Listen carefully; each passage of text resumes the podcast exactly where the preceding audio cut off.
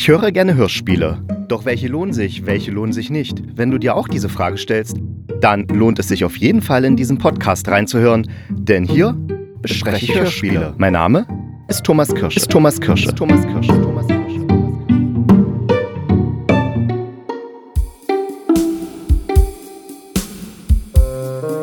Es war einer dieser Tage, an denen ich mir dachte, nimmst du eine neue Folge deines Hörspiel-Podcasts auf oder lässt du es lieber sein? Immerhin bist du müde. Ja, du bist sehr müde. Vielleicht bist du krank, vielleicht hast du dich bei deiner Frau, die Corona hat und nebenan im Wohnzimmer liegt und Sissy guckt. Nicht das mit Romy Schneider, nein, das neu auf Netflix. Angesteckt. Oder bist du einfach nur erschöpft von dieser Woche? Dieser Woche, in der du eigentlich Mia Insomnia 2 hören wolltest, um heute darüber zu reden, aber keine Chance. Du hast es einfach nicht gepackt. Du Schlaffi. Aber dafür konnte ich wenigstens Timothy Truckle hören und äh, die neue Folge von äh, Kein Mucks, ja, also die kam jetzt, glaube ich, am 30. November raus. Und dann, ah, mach doch mal einmal die Musik hier bitte aus. Danke. Und dann sogar noch Fleisch ist mein Gemüse von Heinz Strunk. Ja, also drei Hörspiele, beziehungsweise nicht nur drei, sechs Hörspiele habe ich jetzt schon gehört, wobei Timothy Truckle, den siebten Teil konnte ich nicht ganz zu Ende hören, äh, den höre ich gerade zu Ende, aber ich habe jetzt gedacht, nee, du musst jetzt deinen Podcast aufnehmen, es ist schon irgendwie halb sechs. Timothy Truckle. Das ist jetzt sozusagen die zweite Staffel der Timothy Truckle-Reihe und die basiert auf den Kurzgeschichten oder Kurzgeschichten sind es nicht, sind normal lange Geschichten von Gerd Prokop. Die hat er schon 1971 angefangen. Da hat er nämlich an so einem Wettbewerb teilgenommen und da hat er eine Science-Fiction-Story geschrieben, die hieß Der Tod der Unsterblichen. Und da tauchte eben dieser Timothy Truckle das erste Mal auf. Und dann kamen noch weitere Geschichten dazu, die in den Bänden Wer stiehlt schon Unterschenkel und der Samenbankraub erschienen sind. Das heißt, die erste Staffel ist sozusagen das alles, was in Wer stiehlt schon Unterschenkel zu lesen ist. Und die zweite Hörspielstaffel ist jetzt das, was alles in der Samenbankraub zu lesen ist. Ja, der war auch nach der Wende noch sehr, ein sehr beliebter Autor und wurde sehr viel gelesen und hat dann leider ähm, eine schwere Rückenkrankheit bekommen und deswegen hat er sich, also weil er wusste, es wird jetzt immer nur noch schlimmer, hat er sich dann 1994 erschossen. Also das ist äh, ja schon eine harte Nummer und ich frage mich dann auch immer, wie die Leute an Waffen herankommen, aber wahrscheinlich ist es doch einfacher, als ich mir das in meinem kleinen, dummen, naiven Hirn vorstelle, an so eine Waffe heranzukommen.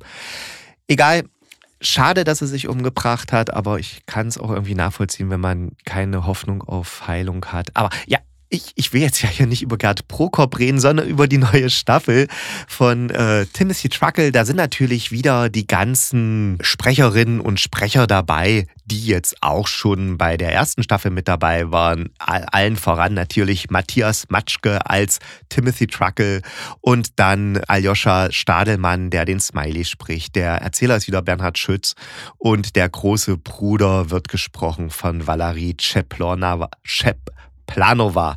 Entschuldigung, Cheplanova heißt sie. Tolle Stimmen, super Sprecherinnen und Sprecher. Es passt alles auf den Punkt und vor allen Dingen, also neben dieser interessanten Geschichten, die eigentlich immer die Wendung haben, dass der Kriminalfall eine Lösung hat, auf die man nicht kommt, weil man einfach immer nur in einer Richtung denkt. Also man muss einfach mal aus einer anderen Richtung denken. Dann löst sich der Kriminalfall. Äh, ja, das ist sozusagen die Struktur dieser ganzen Kriminalfälle. Aber es ist natürlich auch schön, wie, nicht schön, ähm, das ist das falsche Wort, es ist interessant, wie da die Zukunft dargestellt wird. Da ist ja die USA so die, das nennt sich Isolation. Das heißt, die ist isoliert vom Rest der Welt. Äh, Nord- und Südstaaten haben sich getrennt und äh, ja, niemand kommt mehr raus oder rein in die USA. Der, die NSA überwacht eben alle und der Staat und, und die Konzerne kontrollieren alles und das war natürlich eine Reflexion des Autors auf die DDR, wo ja der Staat auch alles kontrolliert hat und da hat eben nicht die NSA die Leute ausspioniert, sondern die Stasi. Und das Witzige ist jetzt aber, die DDR ist Vergangenheit, aber was in der USA gerade passiert, und wenn man jetzt diese ganzen Enthüllungen, die zum Beispiel auch noch hier Edward Snowden und Co. da herausgebracht haben und gezeigt haben, also die NSA überwacht ja de facto alle Leute in den USA. Also ich will jetzt hier keine Verschwörungstheorien verbreiten, beziehungsweise die Leute lassen sich gern überwachen und dazu braucht es ja inzwischen nicht mal mehr die NSA. Da reichen ja schon Google und Apple, die fleißig Informationen über ihre Nutzer sammeln und natürlich auch Facebook, also Meta. Und das ist alles so vorhanden und ja, da erfüllt sich sozusagen diese, diese Vision, die ja eigentlich nur ein Abbild der DDR sein sollte, von ganz allein. Und wenn jetzt Trump wiedergewählt werden würde, der würde ja dann auch diese Abschottung der USA, die würde ja auch weiter vorantreiben, dass die eben wirklich nur noch Mauern zu Mexiko weiterbauen und was auch immer er alles dann vorhat.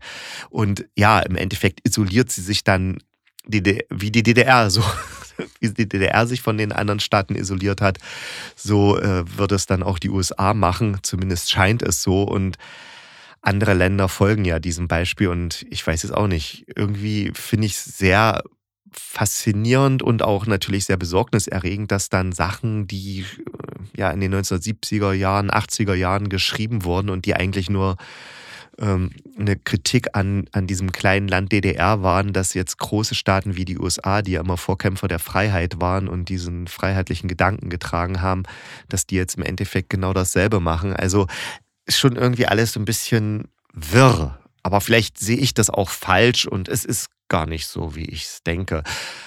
Aber ist ja auch kein Politik-Podcast, aber irgendwie kommt man dann doch immer, wenn man Hörspiele hört, wird man dann doch immer an die Gegenwart und was so alles passiert erinnert. Und ich glaube, das ist auch das Gute an Hörspielen, dass die sehr viel mit uns machen, wenn wir sie hören. Und sie machen auch sehr viel mit uns, wenn wir sie über Kopfhörer hören, weil, das wollte ich nämlich noch sagen, dieses Hörspiel ist echt wunderbar abgemischt. Also das klingt richtig, richtig klasse. Die Musik ist ja erstmal richtig toll. Also ich mag die ungeheuer. Also die Komposition stammt von Martin Hornung und die passt wie die Faust aufs Auge. Die hat dieses typische Krimi-Noir-Feeling, also diese Hardboiled-Krimis und auf der anderen Seite hat es auch so, so was so leicht Modernes dann mit drin, eben so die Science Fiction, die dann aber wieder, es ist ja so alles so ein Anachronismus in dieser Welt, ja. Also da, da gibt es ja die alten Sachen und die neuen Sachen und aber selbst die neuen Sachen wirken irgendwie alt. Also gerade der Napoleon, der Computer, der übrigens von äh, Jens Wawracek gesprochen wird, also für alle Fans von die drei Fragezeichen. Toll auch von ihm gespielt, dieser Computer, der immer so ein bisschen snobistisch ist und von den Timothy Truckle immer ein bisschen schlecht behandelt behandelt wird, was ich echt ungerecht finde, weil äh, der Timothy Truckle müsste seinen Napoleon, diesem kleinen Computer, wirklich sehr dankbar sein, weil im Endeffekt löst immer der Napoleon die Fälle und nicht der Timothy Truckle. Aber egal. Naja, die, dieses Hörspiel ist auf jeden Fall sehr hörenswert, wirkt total plastisch. Also wenn ihr dann in der Bar seid ähm, mit Timothy Truckle und ihr habt Kopfhörer auf, dann ist das wirklich, dann kommen die Geräusche von hinten, von vorne, von überall. Also das ist wirklich ganz toll abgemischt und es macht großen, großen Spaß, diese drei Fälle zu hören. Und wie gesagt, ich bin gerade dabei, den dritten Fall zu hören. Und ich denke, also ich bin jetzt schon fast bei der Auflösung und bin schon ganz gespannt, wie das dann jetzt alles zusammenhängt. Und ja, es macht wirklich viel, viel Spaß. Fleisch ist mein Gemüse. Das ist jetzt schon ein älteres Hörspiel, das aus dem Jahr 2005 und das basiert auf dem gleichnamigen Buch von Heinz Strunk, der ja, äh, der hat das glaube ich 2004 rausgebracht und ich habe das damals auch gleich gelesen. Ich habe das von einem Freund, nee, einer Freundin geschenkt bekommen, ähm, die der habe ich von der, der habe ich sowieso sehr viele schöne Bücher zu verdanken, weil die konnte mich richtig gut einschätzen. Die hat mir damals auch Sibylle Berg Sex 2 geschenkt, auch eines meiner absoluten Lieblingsbücher. Die hatte da echt ein ganz gutes Händchen. Also wenn ich von der ein Buch geschenkt bekommen habe, habe ich es auch gelesen. Sonst ist es eher so, dass ich die Bücher nicht lese, weil ich meistens alles ziemlich blöd finde. Aber sie konnte da mich gut einschätzen. Und Fleisch ist mein Gemüse, ja, um was geht's da? Da geht's eben um, das ist so autobiografisch inspiriert, dieses Buch. Äh, das geht um die Jugendjahre von eben Heinz Strunk, beziehungsweise dem Erzähler. Man darf ja nicht Erzähler und, also Ich-Erzähler und Autorin bitte oder Autorin, aber in dem Fall ist es ja ein Autor, bitte nicht verwechseln. Nur weil es ein Ich-Erzähler ist, heißt es noch lange nicht, dass es dem Autor eins zu eins so passiert ist. Aber es ist auf jeden Fall autobiografisch inspiriert, dieses Buch. Und da geht es um einen jungen Mann, der ja zusammen mit seiner Vogelmutter nennt er sie immer, weil sie eben so klein und dünn ist, seine Mama. Aber die hat, äh, ja, die ist manisch-depressiv, also er nennt es noch anders, er hat da noch einen besseren Ausdruck für, aber im Endeffekt ist es, eine, es ist, ist sie einmal depressiv und dann ist sie wieder manisch und äh, ja, liegt dann nur im Bett, wenn sie depressiv ist und stirbt dann. Er versucht sich dann auch umzubringen und an den Folgen dieses, äh, des um also sie springt aus dem Fenster, überlebt es aber und an den Folgen geht sie dann doch irgendwann zugrunde. Und er äh, lebt eben von der Stütze und hat nichts wirklich zu tun, ist so Anfang 20, aber wird dann Mitglied der Band Tiffany's und das eben, sie eben so Mucker, die jetzt auf Schützenfesten, Hochzeiten und wo auch immer dann Musik spielen und zwar gefühlt fünfmal am Abend an der Nordseeküste und die anderen geilen Hits, die man eben auf solchen Festen gerne hört. Und das ist wirklich, wird einfach sehr witzig erzählt, ist dabei auch teilweise tief traurig. Also das ist ja sowieso bei Heinz Strunk, der kann es sehr, sehr gut. Der kann Witz und Komik in dem gleichen Atemzug bringen wie ganz schlimme Sachen und er hat einfach so einen, so einen ja, nennt man es lakonischen Ton, also so, so, so, eine, so, eine, so eine Trockenheit, die das dann, das Ganze, mit der das serviert, serviert wird, das einen jetzt so, ja, merkwürdig betroffen macht, aber auch unterhält und es ist wirklich ja, es ist ein gutes Buch, es ist ein witziges Buch, es ist ein trauriges Buch, aber die Witzigkeit ist da dann schon so der größere Anteil. Also jetzt nicht so mit zu vergleichen mit der goldene Handschuh, mit dem ja Heinz Strunk wahrscheinlich so auch den meisten Literaturfreundinnen und Freunden bekannt wurde. Also damit ist es nicht zu vergleichen. Das ist ja vorwiegend eigentlich nur schlimm. Aber das letzte Buch, was ich von Heinz Strunk gelesen habe, war hier Ein Sommer in Niendorf und das fand ich auch richtig klasse. Also, weil, ja, da geht es gar nicht so sehr um die Story. Die ist jetzt auch nicht so schlecht, aber hat man schon mal gelesen, diesen, diesen merkwürdigen Wandel einer Figur. Aber es ist halt diese Art, mit Worten umzugehen und mit Sätzen und den Figuren. Und das macht's interessant und das ist auch für mich persönlich das Interessante. Also ich lese Bücher nicht mehr, weil ich denke, oh, das ist so eine spannende Story, weil, sind wir mal ehrlich, die meisten Stories hat man schon gehört und die werden jetzt einfach nur abgewandelt. Nee, für mich ist es interessant, wie die Figuren sich entwickeln, wie die dargestellt werden und die Sprache natürlich. Wenn es so eine geile Sprache ist, die ist einfach, die wo es einfach Spaß macht, die zu lesen, dann bin ich dabei. Und beim Hörspiel bin ich natürlich auch dabei, wenn es schön ist anzuhören. Deswegen bin ich auch immer bei Hörspielen so kritisch, wenn die Dialoge so schlecht sind, weil wenn Figuren sich unterhalten und man merkt, die Unterhaltung findet nur statt, damit wir als Zuhörende mitbekommen, in welchem Raum die jetzt sind und wie dieser Raum aussieht dann oder wie die geschichtliche Situation ist, dann finde ich diese Dialoge halt scheiße, weil man unterhält sich nicht so. Und wenn man sich so unterhält, dann müsste das aber auch wieder anders sein. Dann müsste das sozusagen so ein Stilmittel sein, was permanent sich durch ein Hörspiel durchzieht. Aber das ist jetzt, ich theoretisiere hier. Nee, es geht äh, um Fleisch ist mein Gemüse. Das ist so erzählt, dass es eben den Heinz Strunk gibt, der auch selber erzählt, also selber mitspielt im Hörspiel und dann noch ein Erzähler dazu. Und es äh, gibt sozusagen eine Art doppelten Erzähler. Der eine ist mehr so der Ich-Erzähler und der andere ist dann so eine Art Kommentator des Ich-Erzählers, was echt gut gemacht ist, weil dadurch wirkt es ziemlich abwechslungsreich. Und dann gibt es eben noch so kleinere Spielszenen, aber ich muss ehrlich sagen, von der Sache her ist es fast eher wie ein Hörbuch, was ein bisschen aufgepeppt wurde, als jetzt wirklich ein Hörspiel im Sinne von viele Spielszenen und so. Es gibt viel Musik, klar, es geht ja um eben Hochzeits- und äh, Schützenfest Mucker, um die geht es ja. Deswegen gibt es sehr viel Musik, auch sehr viel schön schlecht gespielte Musik. Ja, aber von der, von der Sache her würde ich es wirklich eher als erweitertes Hörbuch sehen als als Hörspiel, aber es macht trotzdem Spaß und inspiriert vielleicht den einen oder anderen von euch, das Buch zu lesen, weil das ist besser, wie ja ganz oft, weil einfach das Buch ist länger. Das hat 250 Seiten, das Hörspiel hat 52 Minuten und in 52 Minuten passen wenn ich jetzt mal hochrechne, wahrscheinlich 60, 70 Seiten von so einem Buch. Das heißt, man muss das ganz schön runterkürzen und allein diese geile Sache mit Phipps Asmussen, wenn sie den treffen im Buch, die kommt im Hörspiel zum Beispiel nicht vor und die hätte ich schon gern gehört. Das hätte ich mal gern gehört. Für alle, die es nicht wissen, Phipps Asmussen war ein Comedian. Comedian, ja. Also damals gab es, also zu der Zeit, zu der das Buch spielt, gab es noch keine Comedians in Deutschland. Also das Einzige, was dem nahe kam, war vielleicht Otto, aber ansonsten gab es das nicht. Also Stand-up-Comedy, wie wir sie heute kennen, gab es nicht. Außer Phipps Asmussen. Der hat tatsächlich Stand-up-Comedy gemacht, allerdings nicht so, wie man es heute kennt, sondern der Mann stand auf der Bühne und hat einfach Witze erzählt. Ein Witz nach den anderen und war damit wahnsinnig erfolgreich. Kaum vorzustellen, aber wahr.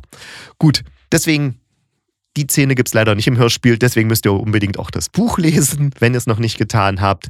Und ich komme jetzt zu Bastian Pastewka. Inspektor Hornley Zwischenfall beim Maskenball. Und mit Zwischenfass Zwischenfass, nee, Zwischenfall beim Maskenball eröffnet Bastian Pastewka die fünfte Staffel von Kein Mucks. Und da muss man sich jetzt mal vorstellen, die erste Folge der fünften Staffel dauert jetzt 69 Minuten. Aber das Hörspiel hat eine Laufzeit von 48 Minuten. Das heißt, geschlagene 21 Minuten redet Bastian Pastewka über Schauspieler, über die Inszenierung, über die Musik und so weiter und so fort. Und das ist schon echt genial, weil da wird uns Hörenden wirklich ganz, ganz viel Nerdwissen vermittelt. Und man hört auch ihm an, wie er begeistert ist von diesem Thema, von dem Stoff und was er dazu noch alles rausgefunden hat, beziehungsweise sein Team. Ich denke mal, er wird das nicht alleine machen. Da wird es sicher mal ein paar Redakteurinnen und Redakteure geben, die ihn da unterstützen.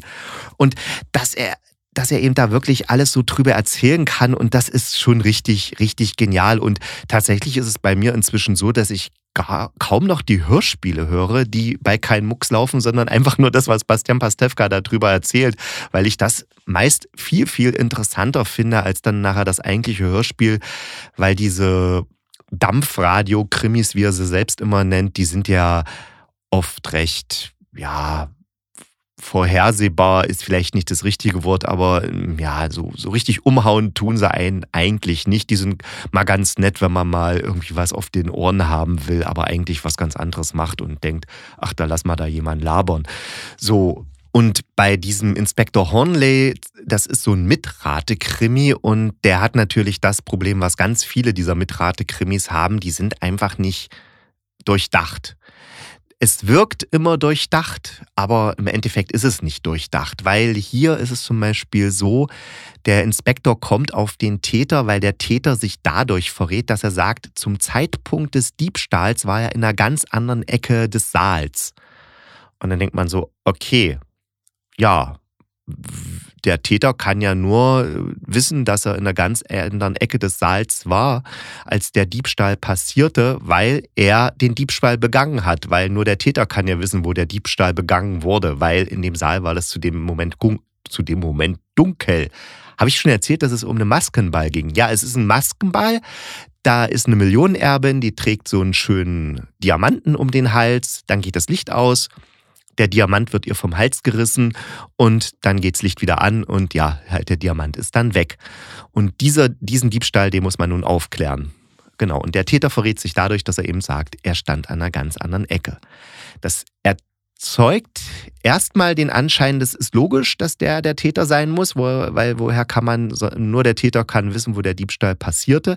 Aber auf der anderen Seite ist es ein Maskenball. Dann geht das Licht aus. Dann geht es an, da ist was Schlimmes passiert, es wurde was geklaut. Dann wird die Polizei gerufen.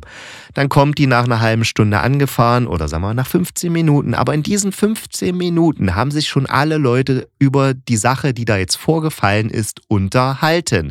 Und auch darüber, wo das junge Fräulein stand, bevor das Licht ausging und wo das junge Fräulein stand, als das Licht wieder anging. Das heißt, man kann ziemlich genau einordnen, okay, das junge Fräulein stand hinten rechts an der Bar und damit ist klar, dass wahrscheinlich auch der Diebstahl hinten rechts an der Bar passierte.